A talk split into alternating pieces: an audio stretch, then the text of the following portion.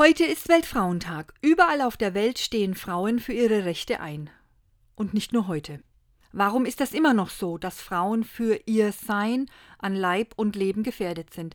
Ich kann vieles erklären, geschichtliche Zusammenhänge herstellen und trotzdem bleibt ein Hä?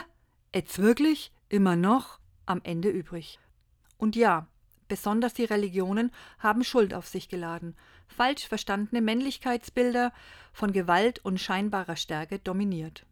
Aber, wenn wir ehrlich sind, ist im Erleben von Glauben die Geschlechterfrage doch zweitrangig. Es geht um Menschenwürde, um ein Sein vor Gott.